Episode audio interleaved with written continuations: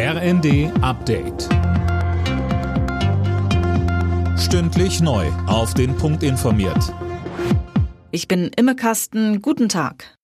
Der weltweit beliebte Nachrichtendienst WhatsApp läuft wieder. Rund zwei Stunden war das Senden und Empfangen von Nachrichten gestört. Mehr dazu von Holger Dilk. Ein Sprecher des Mutterkonzerns Meta sagte, das Problem sei behoben und das Unternehmen entschuldige sich für die Unannehmlichkeiten.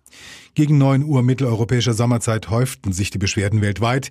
Die Störung gab es sowohl bei Android wie auch bei Apple Smartphones. Den Grund der technischen Probleme nannte Meta nicht. WhatsApp hat weltweit inzwischen mehr als zwei Milliarden Nutzer. Bundeskanzler Scholz hat der Ukraine langfristige Unterstützung beim Wiederaufbau zugesagt. Man bespreche jetzt mit internationalen Experten, wie man den Weg dafür ebnen kann, so Scholz auf einer Konferenz in Berlin. Die Unterstützung durch die internationale Gemeinschaft ist sicher. Das haben die Beiträge aller hier vertretenen internationalen Organisationen unterstrichen und werden es noch tun. Die Botschaft, die von der heutigen Konferenz ausgeht, ist klar.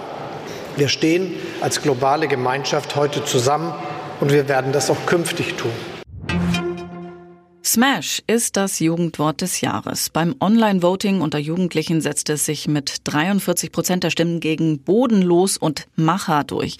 Woher das Wort stammt, dazu sagt der Sprachwissenschaftler Nils Barlow von der Uni Münster im ersten. Smash kommt von einem Partyspiel, das so ähnlich abläuft wie Tinder, wo man Bilder präsentiert kriegt, wo man sagen kann, den Partner würde ich gerne daten. Aber es hat anscheinend noch eine Bedeutungserweiterung gegeben. Dieses Smash, das ist nicht nur auf den sexuellen Bereich konnotiert. Eine junge Kollegin hat mich gerade aufgeklärt, dass ihre Freundin auch sagen kann, Smash, das ist ja ein geiles Kleid. Also ich wähle das Kleid und finde das toll. Alle Nachrichten auf rnd.de